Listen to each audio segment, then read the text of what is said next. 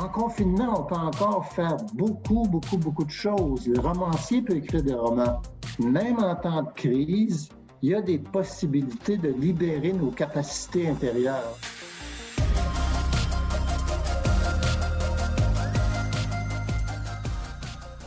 La pandémie de COVID-19 a bien évidemment remis en question beaucoup de nos certitudes. Que ce soit au niveau de l'emploi, de la famille, de notre conception de la société ou de notre rapport à Dieu et au monde, personne ne verra ces conceptions sortir indemnes de cette crise. Est-il possible que cette situation a priori désastreuse se transforme en opportunité de réconciliation et d'apprentissage sur ce qui fait de nous des êtres humains? Certains le croient puisqu'ils ont pu prendre le temps de réfléchir à ces questions, ce qui est notamment le cas de mon invité aujourd'hui, Jean-François Gosselin. Bonjour. Bonjour Francis, tu vas bien? Ça va très bien, et vous-même? Oui, merci beaucoup. On peut euh, prendre le, temps de, discuter, d'approfondir, euh, puisque les mesures euh, sanitaires nous empêchent d'être ensemble. Alors, j'imagine que ça nous laisse à tous les deux un peu plus de temps pour pouvoir approfondir vraiment cette question de la COVID au sens où quels sont les effets sur, sur notre vision du monde, sur notre perspective et tout ça. Et autour de, de votre livre, votre plus récent livre, Jean-François Gosselin, intitulé L'âme retrouvée, le cadeau d'une crise, publié chez Mediapol. Si vous me permettez, euh, Jean-François Gosselin, simplement pour vous présenter, puisqu'on se connaît déjà. Je vous ai déjà reçu euh, à l'émission euh, l'an dernier pour parler d'un autre livre très intéressant. Et, mais vous êtes marié, père de famille, mathématicien de formation. vous avez connu une riche carrière dans le monde de la statistique. Et vous êtes professeur auxiliaire à l'Université Saint-Paul d'Ottawa, euh, puisque vous détenez également un doctorat en théologie qui vous a valu la médaille du gouverneur général du Canada. Alors, euh, votre livre, L'âme retrouvée, le cadeau d'une crise, un titre peut-être euh, même scandaleux qui pourrait en scandaliser plusieurs, puisque pour la majorité d'entre nous, la crise n'apparaît certainement pas comme un cadeau. Alors, parlez-nous de votre intention en publiant cet ouvrage. Oui, merci beaucoup de, m'inviter, premièrement. Euh, oui, ça me fait plaisir de, parler de cette question parce que je n'avais absolument pas l'intention de publier un livre sur euh, la crise pandémique. Je me disais, c'est l'affaire des, médecins, des épidémiologistes, euh, éventuellement des, psychologues et ainsi de suite. Et qu'est-ce qu'un théologien aurait à dire sur ça de toute façon? Mais j'ai reçu un appel euh, de mon éditrice euh, chez Mediapol qui m'a demandé si je ferais pas un ouvrage euh, sur la crise. Donc, j'ai presque refusé, en fait, parce que je travaillais sur autre chose. Puis bon, je me suis dit, au moins, je vais avoir du temps pour terminer ce que j'avais commencé. Mais après une réflexion, je me suis dit, pourquoi pas et euh, ça serait une occasion, de, une espèce de provocation à la théologie pour dire, ben, comme théologien, qu'est-ce qu'on a à dire sur, sur le contexte actuel? Je devrais préciser d'abord que la question de l'âme, parce que le titre dit l'âme retrouvée, la question de l'âme est une question qui m'habite depuis 4 à 5 ans. C'est un petit peu mystérieux. Je ne pourrais pas vous expliquer pourquoi. Et ça n'a rien à faire vraiment avec la, une nostalgie de mon catholicisme des années 50 que j'ai connu. C'est une espèce de sentiment diffus que il me semble que dans le contexte actuel, on a de la difficulté à dire et à nommer la dimension spirituelle de notre vie. Le corps, le culte du corps est omniprésent et il est partout. Hein? Et même en science, en neurosciences, on a tendance à tout, réduire l'expérience humaine au cerveau et à la matérialité, les neurones et les réactions biochimiques et ainsi de suite. Donc, il y a une espèce, puis une espèce de dualisme silencieux qui s'est installé, d'une part entre la médecine qui traite le corps et la psychologie qui s'occupe de l'âme. Alors, finalement, on se dit, ben, quelle est la place pour le spirituel? L'âme, pour moi, c'est comme l'autre du corps. On pourrait y revenir, discuter ça plus, plus longuement. Oui, parce qu'on l'a vu dans, le, les, différentes mesures gouvernementales, euh, dans les, disons dans les premières, euh, dans la première vague, euh, bon, les églises n'étaient pas considérées comme des services essentiels. Donc, on a vu que socialement et des mesures gouvernementales, la spiritualité faisait vraiment pas partie des priorités. Donc, ça participe certainement du dualisme dont vous, que vous mentionnez. Absolument, parce que moi, je l'ai noté au début, on se souciait du virus et de l'impact sur le corps, ce qui est absolument normal.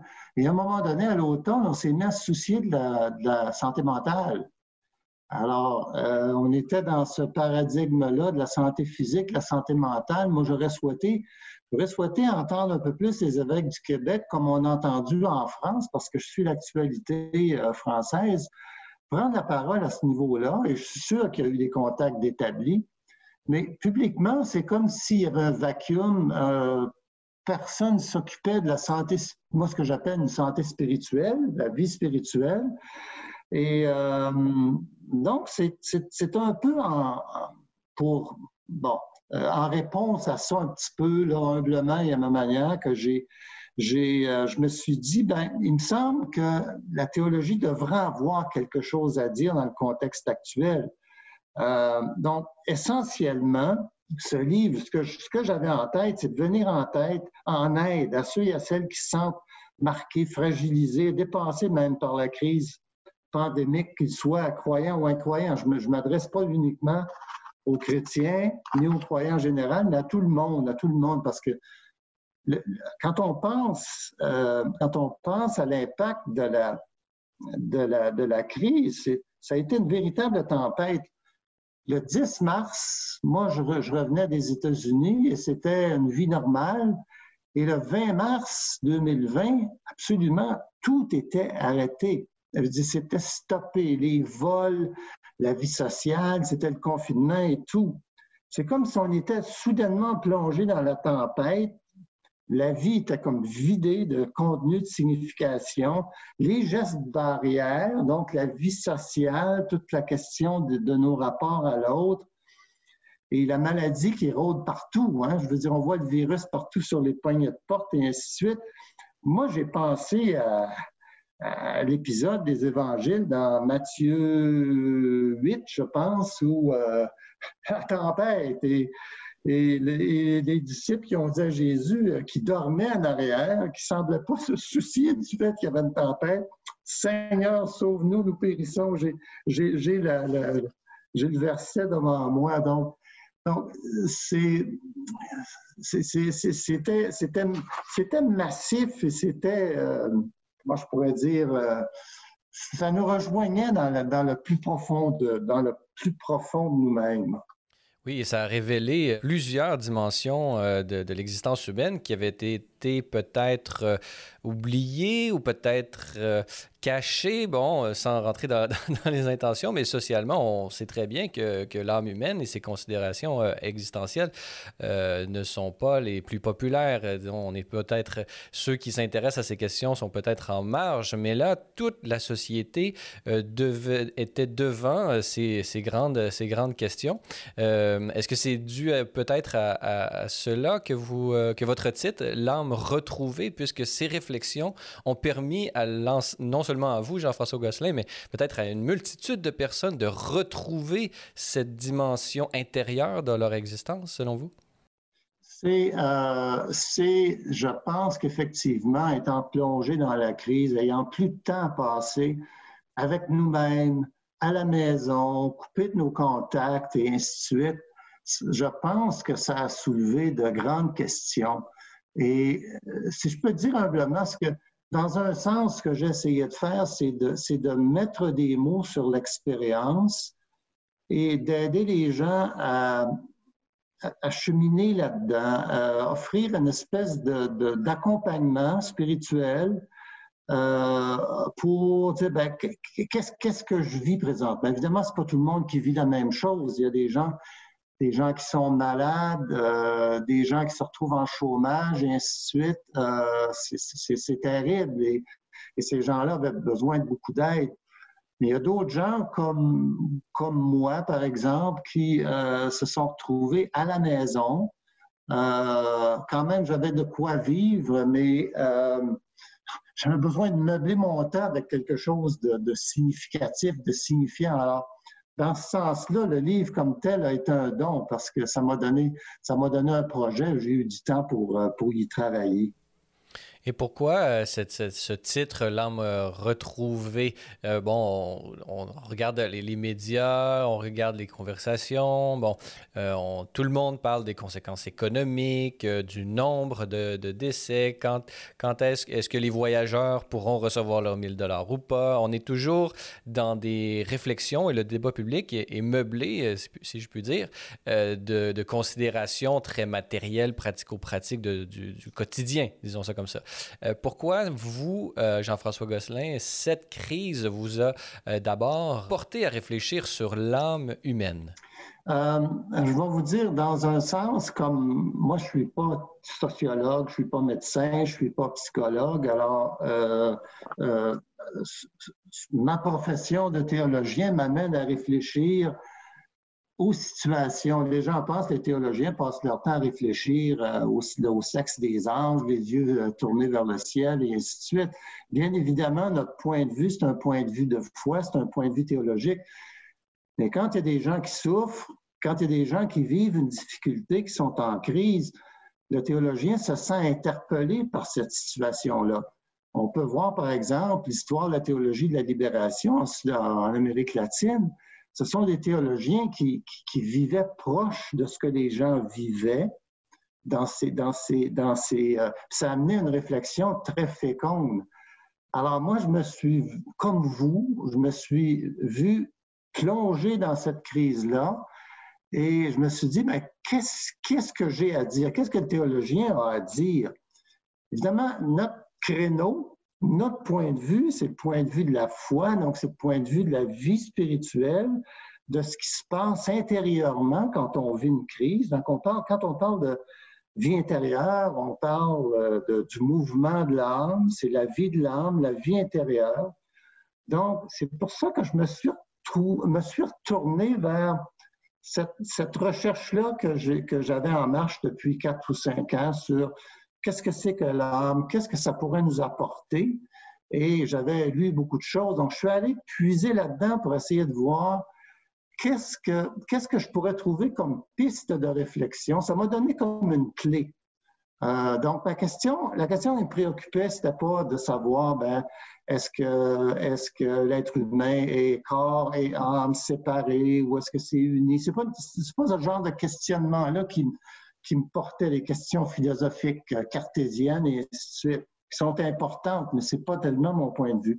Je me disais, mais le mot âme existe dans l'histoire. C'est super vieux, ça, ça remonte à des millénaires. On peut passer au traité d'Aristote, le De Anima. Et donc, ça précède, ça précède vraiment, et ça, il y a une tradition euh, sur la question de l'âme qui est vraiment indépendante même de la révélation judéo-chrétienne. Oui, absolument. Puis on peut remonter à Pythagore, euh, pour qui on pense à Pythagore, c'est un mathématicien, mais c'était aussi un grand mystique, parce qu'il y avait la mystique des nombres. Bon, ça, c'est une autre question. Mais si vous regardez, par exemple, la grande tradition euh, de l'Inde, de spiritualité de l'Inde, euh, la figure de l'âme est omniprésente, sauf peut-être en, bouddhisme, mais ça, c'est une autre question. La figure de l'âme est, euh, euh, omniprésente. Ça symbolise notre lien intérieur avec les sources de vie.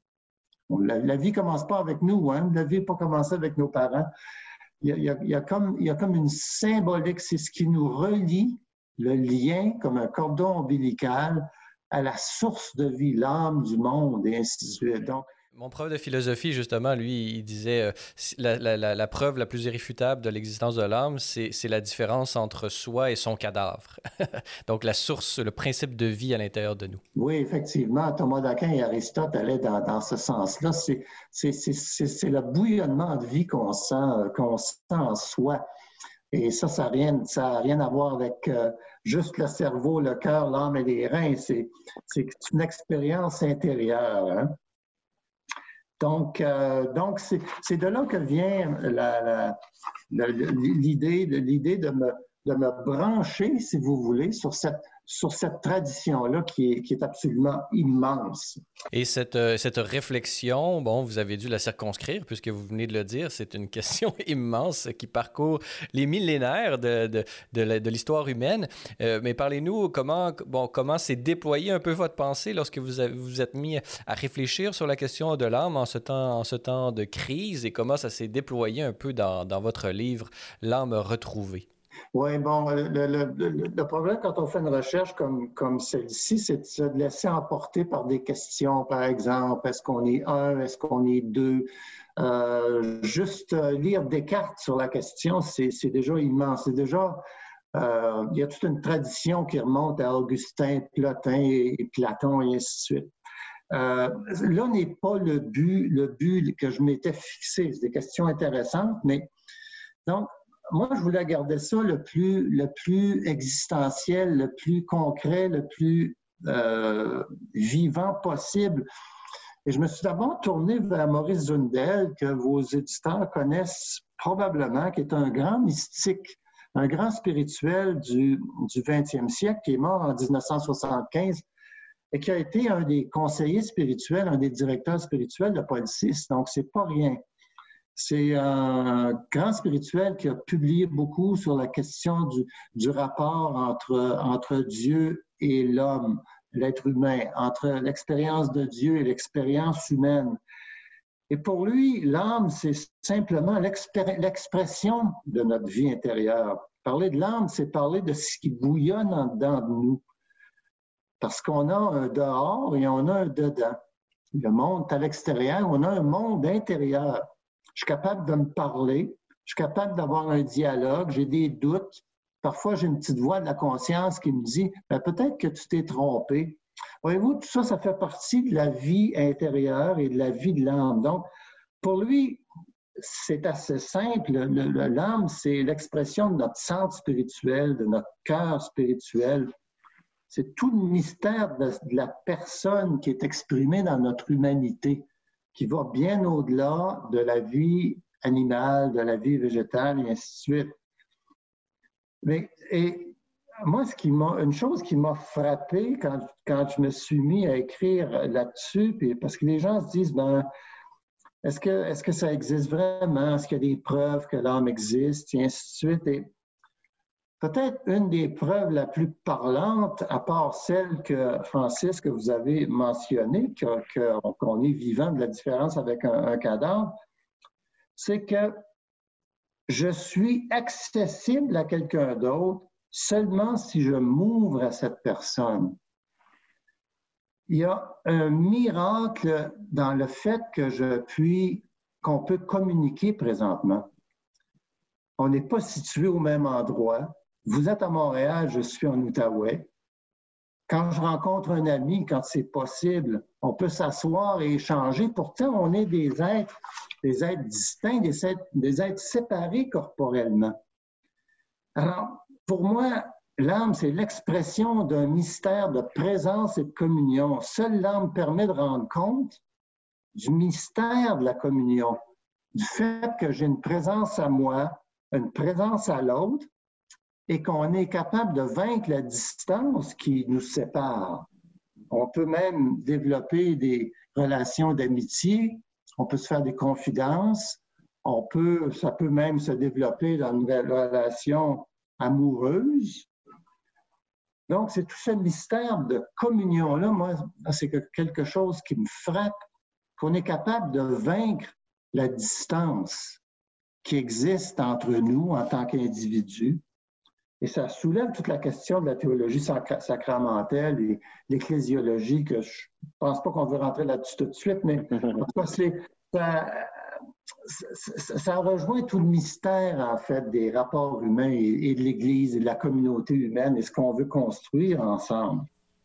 C'est la communion d'une part, mais en même temps, c'est une communion et non pas une fusion. Donc, chacun euh, garde son individualité et sa personnalité tout en pouvant euh, communier à un projet ou à une relation avec, avec l'autre. Donc, il y a, a comme un mystère de, de, de bah, qui, s'exprime parfaitement dans le mot communion, mais parlez-nous un peu justement de ces deux paliers de l'union et de la préservation de l'individu qui se manifeste dans ce mystère de l'âme humaine. Je pense qu'on ne s'étonne plus suffisamment de ce qu'on est capable de faire, des choses euh, simples, mais qui sont presque de l'ordre du miracle. Là, je ne parle pas du miracle dans le sens euh, qu'on l'entend habituellement, mais miracle dans le sens... Existentiel. Oui, miracle existentiel dans le sens que deux personnes distinctes peuvent garder leur identité propre, parce qu'en christianisme, c'est excessivement important. On nous dit et les théologiens nous, nous enseignent, la tradition nous enseigne que même, même dans la vie éternelle, on va, on va garder notre, notre, personnalité, notre identité, alors que dans, la, dans, les, dans, les spiritualités euh, orientales, sans vouloir les critiquer, on, nous dit souvent qu'il y a une espèce de fusion dans une âme du monde, alors on perd notre, notre individualité. Donc, pour revenir, c'est le miracle dans cette cap qu'on a la capacité de demeurer nous-mêmes tout en, là j'utilise le mot communion, tout en communiant à quelqu'un d'autre, à l'intériorité de quelqu'un d'autre. Et c'est ça, ça, soulève toute la question aussi de qu'est-ce que c'est que l'esprit. Hein? Ici, je ne parle pas de l'esprit, du Saint-Esprit, c'est lié définitivement mais euh, toujours dans un langage humain, on est capable d'établir entre deux personnes qui sont différentes un esprit de communion, une présence à l'autre, quelque chose qui, qui peut être très, très, très riche, où on peut apprendre l'un de l'autre et voir que personne ne, ne, possède la vérité. Alors, c'est d'une richesse, c'est d'une richesse inouïe, cette chose-là. Et euh, moi, c'est ce que j'aime de la théologie, c'est que ça, ça nous permet, ça me permet de revenir aux choses essentielles et aux choses de base dans une vie où on a tendance à, se perdre dans, toutes sortes de choses. Et je, je c'est pas une condamnation que je fais là, je m'inclus là-dedans.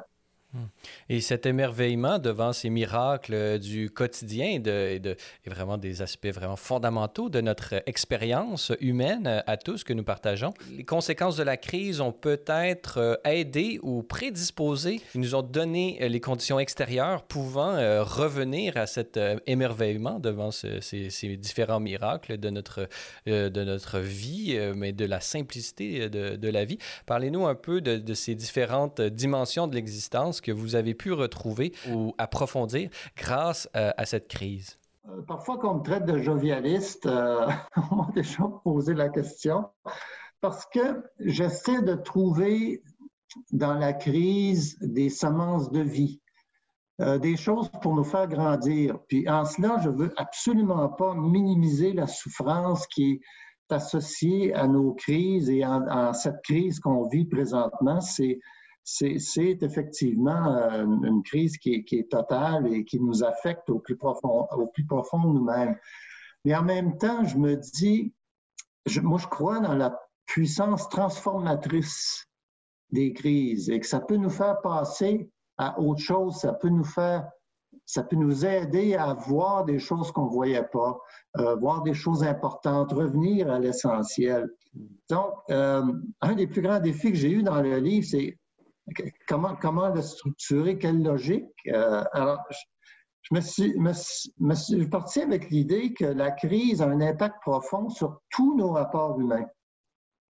Alors, si je regarde les rapports, les rapports humains dans, un terme, dans des termes très, très concrets, on a un, un rapport à l'espace. On peut bouger dans l'espace. Dans la vie de tous les jours, on va au travail, on revient, on va faire l'épicerie, et ainsi de suite. On a aussi un rapport au temps qui est changé par la crise. On a des rapports aux autres, un rapport à soi et un rapport à notre finitude, à la mort. Même si, en pratique, on vit comme si on allait vivre toujours, bien souvent. On oublie le fait qu'on est des êtres finis. Et là, on l'a dans la figure. Hein. Donc, chacun des, chacun des chapitres du livre traite de cette perspective-là, parce que, par exemple, par rapport à l'espace, on est confronté au confinement Le temps nous confronte à un vide, à l'inactivité, le vide de nos agendas. La crise par rapport aux autres nous, nous, sépare, elle crée une distanciation entre nous par rapport à soi. C'est un défi souvent de passer du temps avec soi quand on a, quand on a l'habitude d'être occupé, toujours occupé à s'occuper de toutes sortes de choses. Et aussi par rapport à la mort, la pandémie, c'est une vraie menace. On, peut en mourir, les gens en meurent. Alors, c'est, un danger, un danger réel. Donc, voyez-vous, c'est la façon avec laquelle j'ai finalement j'ai approché ça. J'ai parti, par exemple, euh, d'un thème, que ce soit le temps ou le rapport aux autres. Et là, je me suis dit, qu'est-ce qui nous manque le plus? Alors, je pose toujours la question, âme, quelle est ta soif? Qu'est-ce qui te manque le plus? C'est une façon, si vous voulez, de réfléchir à la question, de lancer la réflexion. Donc, c'est comme ça que le livre est structuré. Et euh, c'est beaucoup dans un, dans un esprit de, de, découverte de soi, d'apprendre à mieux se connaître et, et, de se trouver des façons, je ne suis pas tellement dans les recettes, mais au moins de, découvrir des pistes de réflexion pour, euh, pour, pour, mieux composer avec, avec, avec la crise parce que c'est véritablement un problème.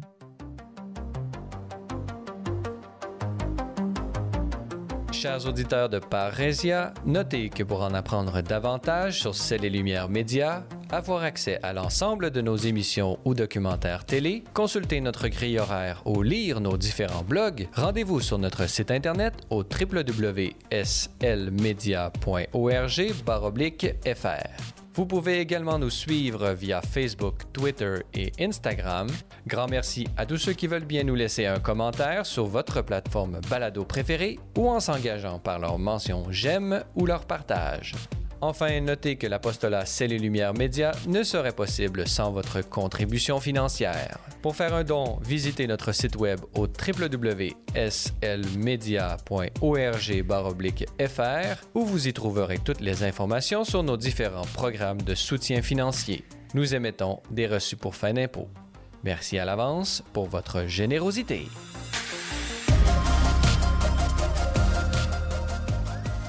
Nous sommes toujours en compagnie du théologien et mathématicien Jean-François Gosselin pour parler de son plus récent ouvrage, L'âme retrouvée, le cadeau d'une crise publié aux éditions Médiapole. Alors justement, dans la première partie de ce balado, nous avons eu l'occasion de, parler un peu des circonstances dans lesquelles euh, ont émergé euh, toutes ces réflexions sur l'âme humaine et euh, comme vous l'avez dit, là, vous avez tenté de, de répondre à la question de, du manque, tous euh, ces, les effets de la crise sanitaire et des mesures de confinement et tout ça ont créé euh, chez nous, chez, chez, chez toute la population, euh, des manques euh, qui ont permis, vous ont permis d'approfondir sur euh, différentes dimensions de l'existence humaine. Alors, si vous le permettez, j'aimerais approfondir quelques-unes de ces dimensions avec vous. justement, dans la première partie de l'émission, vous avez parlé à quel point l'espace, le temps lui-même, ces choses, ces réalités qu'on prenait pour acquises nous ont été enlevées d'une certaine manière. Et, et cette expérience du manque ont révélé des choses. Euh, partagez-nous euh, vos, réflexions euh, sur, sur le manque concernant l'espace et le temps. Qu'est-ce que la crise peut nous apprendre sur notre rapport à l'espace et au temps? Alors, la première chose qu'on pourrait dire, c'est que partir d'un fait, de notre, de notre vécu, c'est que par rapport à l'espace, on est habitué de vivre et de bouger, de se rendre à Montréal quand on veut, d'aller au travail, de revenir, d'aller dans les réunions de parents et ainsi de suite. Et tout à coup, le, corps s'est retrouvé en prison, comme emprisonné, en confinement. C'est ça le confinement, finalement. Les intentions sont bonnes. Je, je, ne critique absolument pas les politiques de santé publique. Mais au niveau de l'expérience intérieure, c'est comme si le corps avait été mis en prison. Donc, je me suis dit, qu'est-ce que l'âme peut nous dire à ce niveau-là? Qu'est-ce que, qu'est-ce que parler de la figure de l'âme, qu'est-ce que ça pourrait nous, nous, enseigner, nous renseigner sur l'expérience? Alors, je me suis rappelé que j'avais lu euh, un texte d'Henri Bergson, un philosophe français, qui est mort en 1941. Donc, ce n'est pas un texte récent, mais c'est un texte qui est pas très long, qui est très riche. Ça porte le titre, si je me souviens bien, Le corps et l'âme, et je recommande à tout le monde de le lire. Et Bergson, en tant que philosophe, euh, donne une définition de l'âme qui va dans le sens suivant. Et là, je, cite, L'âme est comme quelque chose qui paraît déborder de toutes parts, le corps qui est joint, le dépasser dans l'espace aussi bien que dans le temps. Ce que Bergson est en train de nous dire, c'est que bien que le corps soit confiné, l'âme est comme libre comme l'air. L'âme a une capacité de dépassement, de débordement, de transgression des limites du corps. Autrement dit, l'âme n'est pas limitée dans l'espace, le temps et le corps. Alors là, il y a probablement des auditeurs qui pensent que je suis parti dans une espèce d'ésotérisme, mais il faut, faut, faut, faut, y penser en termes très, très concrets. L'âme possède des capacités infinies. La mémoire, je suis capable de me remémorer le voyage que j'ai fait l'an passé en Slovénie. Fantastique. Je suis capable de revivre cette expérience-là, même si je ne suis pas capable d'y aller. On a des capacités infinies avec l'intelligence, la volonté, l'imagination. Je suis capable d'imaginer toutes sortes de choses. Le désir, capacité de créer, de communiquer. Pensez à Saint Paul en captivité à Rome. Si on pense à quelqu'un d'actif, c'est quelqu'un qui a beaucoup voyagé, c'est bien Saint Paul. Il voyageait partout dans l'Empire romain, il fondait des communautés chrétiennes. Un bonhomme hyper dynamique, enthousiaste, porté par l'esprit, l'esprit de l'Évangile, l'esprit du Christ. Mais Paul s'est retrouvé à Rome en captivité, mais il n'est pas tombé pour, pour autant en, moisivité ou en chômage. Paul a continué d'être très actif à sa manière, recevoir ses amis, communiquer avec les, communautés, écrire des lettres qui font partie du trésor de l'humanité. Ce sont des chefs-d'œuvre. Ce ne sont pas seulement des, lettres, euh, des lettres comme ça qu'on envoie. Le contenu théologique, le contenu littéraire est, d'une richesse inouïe. C'est des, des, lettres qui nous portent encore dans nos réflexions, euh, dans, la liturgie, dans la prière et ainsi de suite. Voyez-vous, euh, Paul a sollicité d'autres capacités intérieures euh, dans, son confinement et ça nous donne un, exemple. L'autre exemple très pratique, c'est celui que je donne toujours, l'astronome qui est confiné dans son observatoire, qui est capable, avec l'outil qu'il lui est donné, qui est, le fruit du génie humain, le, télescope, de rejoindre, de scruter les confins de l'univers voyez-vous, en confinement, on peut encore faire beaucoup, beaucoup, beaucoup de choses. Le romancier peut écrire des romans dans, sa chambre à coucher.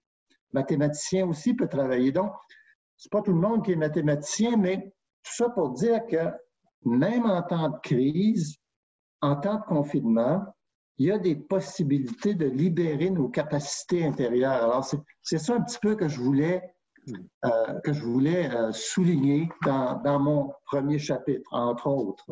Mais vous mentionnez justement comment Saint Paul, euh, bon, est une personne très active et malgré ce confinement de, l'emprisonnement, bon, il a su trouver en lui la matière pour donner sens et faire fructifier le temps qui lui était accordé malgré le fait qu'il était emprisonné.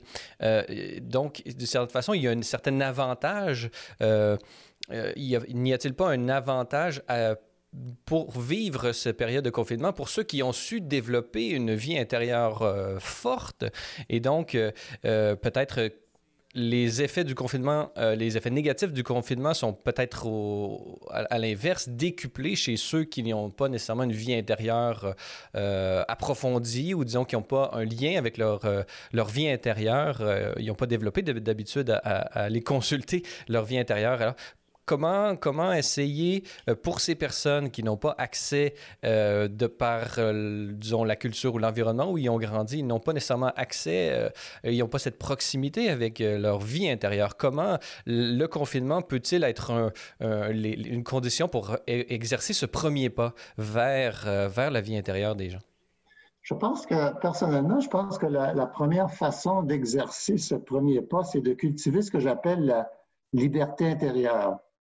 Euh, il y a une longue, tradition du côté de l'Antiquité euh, grecque qui a été reprise par, la, tradition euh, chrétienne. Qu'en temps de crise, on est appelé à, développer cette liberté intérieure. Qu'est-ce que je veux dire exactement? Pour moi, la liberté intérieure, c'est la capacité que nous possédons tous et toutes de ne pas se laisser définir par les événements extérieurs, de ne pas laisser, de se laisser avaler complètement, de ne pas se laisser euh, engloutir par, par les événements extérieurs. C'est effectivement un très difficile apprentissage, euh, j'en conviens. Mais euh, déjà, ce qu'il faut essayer de faire, c'est prendre une certaine distanciation par rapport par rapport à ce qui se passe, par rapport à nos habitudes, nos repères, nos petits caprices, nos projets de vie, et dire, ben, en, quoi est-ce que c'est essentiel? Il y a des choses que je fais qui sont essentielles, il y en a d'autres qui le sont moins. Déjà, ça, c'est exercer une liberté intérieure. Euh, en temps de crise, moi, je pense toujours aux Britanniques et aux Européens qui ont vécu euh, la Deuxième Grande Guerre mondiale. En fait, il y en a eu plusieurs et qui ont dû exercer cette force intérieure qu'on trouve dans la patience, la force, le détachement, même la créativité. Euh, c'est comme un muscle qu'on doit exercer. Euh, et il y, a un véritable combat spirituel, je pense, quand on vit une crise euh, qu'on a à, mettre en œuvre certain détachement. C'est vraiment pas facile. Mais je pense que quand on a des racines spirituelles, euh, ça, nous aide beaucoup. Euh, je, pense à, je pense à Jacob, euh, sa lutte avec l'ange dans sa nuit, qui, qui, est à l'image des combats spirituels. Je pense aussi, à Jésus à Gethsemane.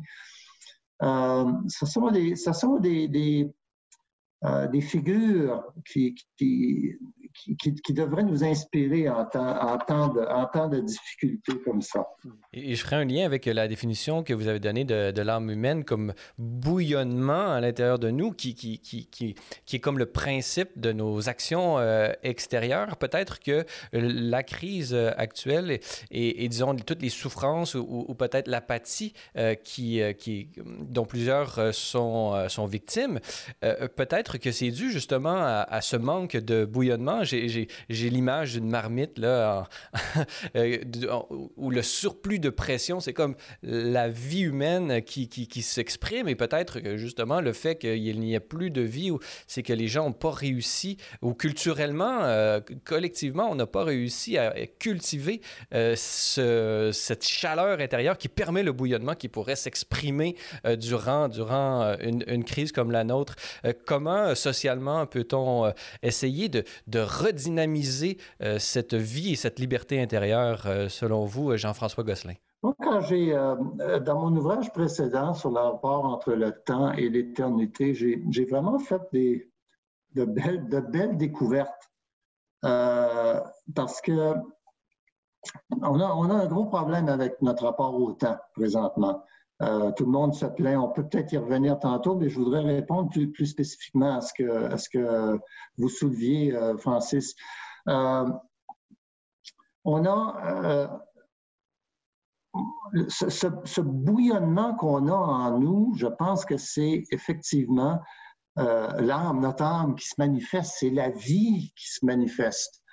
Sauf que on a tendance, avec dans notre rapport au temps aujourd'hui, on est tellement dans la vitesse, on est tellement euh, euh, dans, la, dans la tâche, on veut tellement en faire beaucoup et profiter de la vie qu'on oublie les temps de repos. Je pense au cœur qui bat ici. Le le cœur, il ne peut pas battre tout le temps. Il y a des périodes de repos. Il y a des périodes où entre les battements, on doit se reposer. Donc, ce qu'on manque aujourd'hui, c'est qu'on est beaucoup dans l'action, je pense, comme, comme culture, et pas suffisamment dans le repos, dans, le, dans la contemplation, qui fait en sorte que, avec la crise, le temps s'est vidé de son contenu, étant donné qu'on avait beaucoup moins à faire et qu'on s'est retrouvé désemparé parce qu'on n'est pas suffisamment habitué, entraîné à en faire moins, à, des périodes d'oisivité, des périodes où, euh, pour, le croyant, le, chrétien, ça peut être des, périodes de, prière, ça peut être une période, ça peut être une liturgie. Voyez-vous, il faut, qu'il y ait un équilibre dans, dans, la vie, il me semble, entre ces périodes d'activité et ces périodes de repos pour non, non seulement se reposer dans le sens euh, ordinaire du terme, mais se reposer, R-E-P-A-U-S-E. Mettre l'action sur pause et prendre son souffle, prendre le temps de se réorienter, prendre le temps de mettre de l'ordre entre ce qui est essentiel et ce qui l'est moins. Il me semble que c'est tout, tout le sens, en fait, de la liturgie, de la prière et de la vie sacramentelle dont on est privé présentement pour la plupart d'entre nous, mais dont on peut, je pense, retrouver le sens dans la crise actuelle. Alors, c'est peut-être une façon un peu, euh, un peu euh, longue et détournée de répondre à votre question, mais c'est ce, que ça, ce que ça me suggère comme, euh, comme réflexion.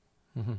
Mais euh, justement, peut-être que ce rapport à l'autre avec un A majuscule euh, peut nous aider à justement à retrouver à l'intérieur euh, de soi non pas un vide existentiel, mais une personne qui nous fait vivre et, dont dans l'intimité on peut vraiment vivre une, communion avec, avec cette personne de Jésus-Christ. Et bon, vous l'avez mentionné, les, les sacrements sont vraiment la nourriture qui nous permet d'entretenir cette relation euh, fondamentale. Euh, donc, je vous le demanderai, bah, comment,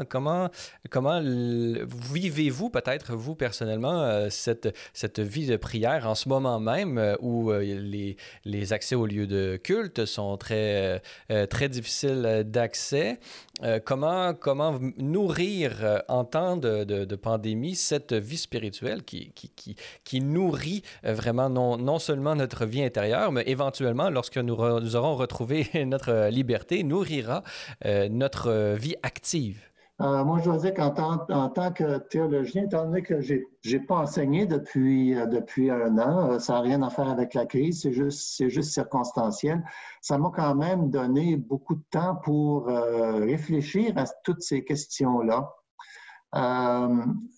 et évidemment, comme quelqu'un qui aime écrire, euh, je suis privilégié parce que ça me donne énormément de temps de réflexion, de, et ainsi de suite.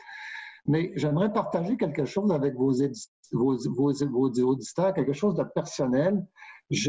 Euh, moi, mon père est décédé euh, d'une crise cardiaque en, en, 1965. Ça a été très rapide.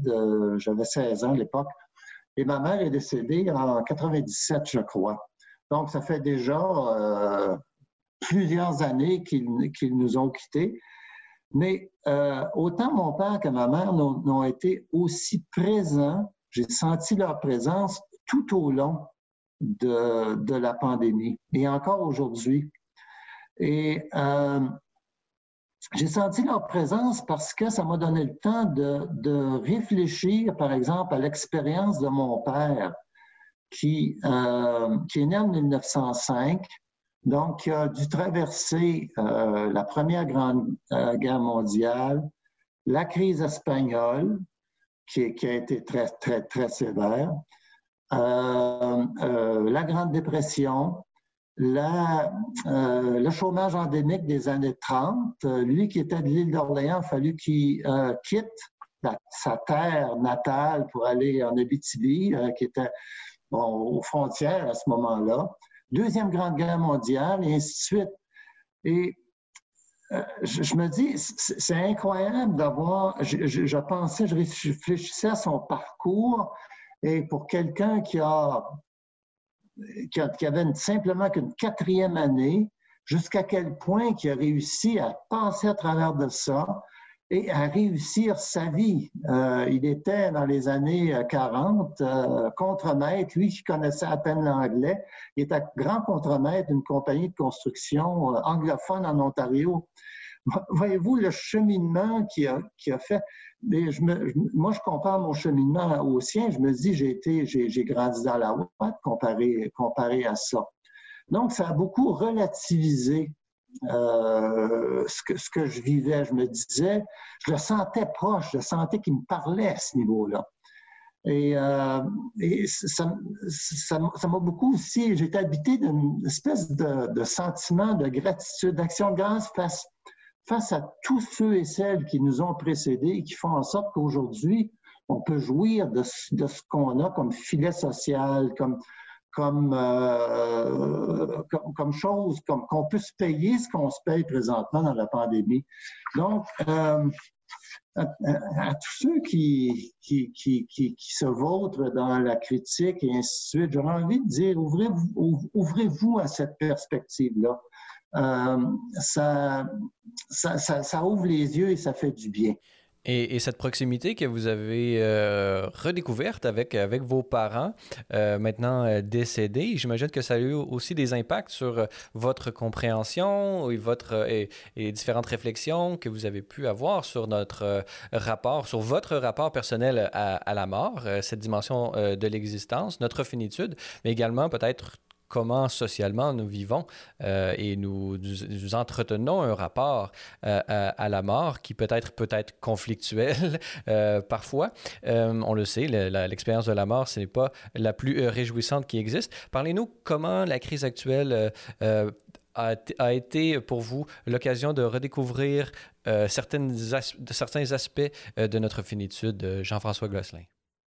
Ben, voyez-vous, déjà, si, euh, si je sens une, une, communion avec, avec, mon père et ma mère qui sont décédés il y a plusieurs années, c'est que c'est qu'il y a déjà c'est déjà la communion des saints qui fait partie de, nos, de notre credo. Déjà, ça veut dire quelque chose. Quand on dit je crois à la communion des saints, euh, j'ai découvert un peu que ça voulait dire quelque chose. Jusqu'ici, euh, ça ne voulait pas, ça me parlait pas beaucoup, voyez-vous. Les mystères de la foi, on les découvre graduellement et, parfois dans des circonstances euh, un petit peu euh, pénibles et inattendues. Ça veut dire quelque chose. Alors, il y aurait des, gens, des gens qui me diraient, bon, vous, tu t'imagines ça, il y a, tu sais, bon, c'est des... Mais regardez, dans les traditions africaines et chinoises, euh, jusqu'à quel point le culte des anciens, c'est, important. C'est important. On a, on a perdu euh, euh, cet aspect-là. Et, et, dans une perspective de foi, c'est pas vrai que la mort a le dernier, a le dernier mot. Pas seulement sur notre vie, mais sur la vie des autres. Mais pour revenir un petit peu plus à la question générale de notre rapport à la, à la mort, je, je, le dirais sans prétention aucune, je pense qu'on vit un moment charnière euh, dans l'histoire de, l'Occident, euh, où, on a, jusqu'ici, on avait une confiance un petit peu aveugle dans nos propres capacités, les capacités de la science, les capacités de la médecine. Et euh, je pense que la pandémie est venue ébranler une espèce de confiance euh, un petit peu illusoire qu'on avait dans nos capacités, des capacités de la, science. Ici en Occident, je l'ai dit plusieurs fois, l'horreur est toujours ailleurs. Hein? Les tremblements de terre, les tsunamis, euh, euh, tout ça, l'Ebola, les crises d'Ebola, à quelques exceptions près, c'est toujours ailleurs, en Afrique, en Asie, et ainsi de suite. Là, on l'a dans la figure, la crise. Elle est là, elle est présente, elle est, elle est proche. les, les, les, ailes de la mort nous frôlent tout le temps. Donc, pour nous en Occident qui connaissons pas ce que c'est une vraie crise, pour la première fois, pour la plupart d'entre nous, on, frappe un mur et cette confiance-là est, est ébranlée. On se rend compte que la science ne peut pas tout, qu'elle n'a pas réponse à tout. Les scientifiques que j'admire énormément pour leur travail, leur dévouement, ils sont à la télévision tout le temps et, pour nous donner de l'information et de l'encouragement et, par leur recherche, n'ont pas cessé de nous dire quand même, on n'a pas toutes les réponses, on n'en connaît pas tout. Alors, c'est, c'est, pour certains, je pense que ça va, être une, ça va avoir été une désillusion, mais pour d'autres, une occasion de se, tourner vers, vers le spirituel, vers la vie de l'âme, vers la foi, peut-être vers le christianisme, et, renouer avec, avec, euh, avec, euh, avec cet enseignement-là, cette spiritualité, cette, cette, façon de vivre. Alors, c'est ce que je retiendrai à, ce niveau-là. D'une certaine façon, on a à vivre un deuil de, de, la confiance exagérée que nous avions mis dans la technique et, et dans la science, et nous sommes euh, euh, d'une certaine façon appelés à cesser de marcher sur la tête et vraiment redécouvrir la réalité et, et, se la réapprivoiser, ce que vous faites dans votre livre, Jean-François Gosselin. J'invite nos auditeurs à se procurer ce livre, L'âme retrouvée, le cadeau d'une crise publié chez Mediapol pour aller plus loin, pour ceux qui le voudraient. Mais pour l'instant, euh, en terminant, quel, est le rôle des chrétiens euh, selon vous? Là? On en a parlé euh, bon, de tous les, problèmes que pouvait occasionner la crise au niveau existentiel à ceux qui, malheureusement, n'ont pas pris l'habitude de cultiver leur vie intérieure.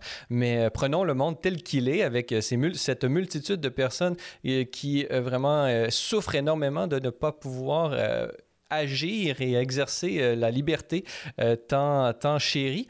Euh, qu'est-ce qu'on peut faire, nous, comme, comme chrétiens, pour que, justement, comme vous le mentionnez, cette crise puisse finalement résulter et être perçue comme étant un, cadeau qui nous est fait? Ah, comme le titre implique, hein, l'âme retrouvée, je pense que je pense que le plus beau cadeau peut-être qu'on pourrait se faire, si je peux dire ça, sans prétention, c'est de se réapproprier cette, dimension euh, de la vie intérieure qui, à mon, à mon sens, en tout cas à mes yeux, va au-delà de, de la simple santé mentale et de la, de la psychologie. Euh, et pour moi, euh, la, la, symbolique de l'arbre m'aide beaucoup à comprendre le rôle vital de la spiritualité, de la foi, dans la vie humaine concrète. Euh, dans, sa forme même, l'arbre est à l'image de la vie. Euh, l'arbre, c'est un élan vers le haut qui cherche la valeur, qui cherche la lumière. Hein. Il y a la vie, il y a la vie qui circule dans le, tronc, dans, les, branches et dans, les feuilles qui cherchent la lumière et qui, qui montent vers le haut. Et en même temps, c'est un enracinement vers le bas, vers, le, vers l'humidité, vers le sol nourricier. Alors, dans une vie équilibrée, c'est une vie qui serait tournée vers la lumière et aussi qui aurait un enracinement profond. Euh, alors, si les, si les racines manquent, on manque de profondeur et l'arbre s'écroule à la première tempête c'est le manque de lumière, bien, il est rabougri. Donc, je pense qu'on a à réapprendre euh, à l'image de l'arbre ce que c'est que la vie en plénitude, une vie qui est euh, en tension. En fait, la vie, c'est une tension entre le haut et le bas. Je parle du bas ici, pas dans le sens de péché ou pas dans le sens de, négatif, péjoratif, mais vraiment là, dans, le sens d'une profondeur, d'une profondeur euh, d'une profondeur spirituelle. Et j'ai comme redécouvert la, spiritualité monastique, pour moi, qui nous parle beaucoup, une spiritualité monastique qui nous parle du temps et qui nous dit, euh, dans une vie équilibrée, il y a du temps pour le travail, il y a du temps pour le repos, il y a du temps pour la prière, il y a du temps pour l'étude. Alors, euh, c'est ce qu'on devrait, je pense, viser euh, le plus possible dans nos, dans nos vies. Qu'on soit croyant ou incroyant, je pense qu'il toute une sagesse de vie ici qui est, exprimée. Et, comment les chrétiens, je me, je me permettrai un peu cette, cette question, cette dernière question, comment les chrétiens peuvent-ils socialement être à la fois ceux qui rappellent l'existence du ciel et également le besoin d'un enracinement, une compréhension des profondeurs de l'existence humaine? Et comment les chrétiens peuvent-ils rappeler ces deux pôles de l'existence socialement aujourd'hui à nous qui, la crise l'a montré, sommes un peu déconnectés de l'expérience humaine? Ma, réponse va être simple, simple, d'une simplicité enfantine. Être à l'image de Jésus-Christ.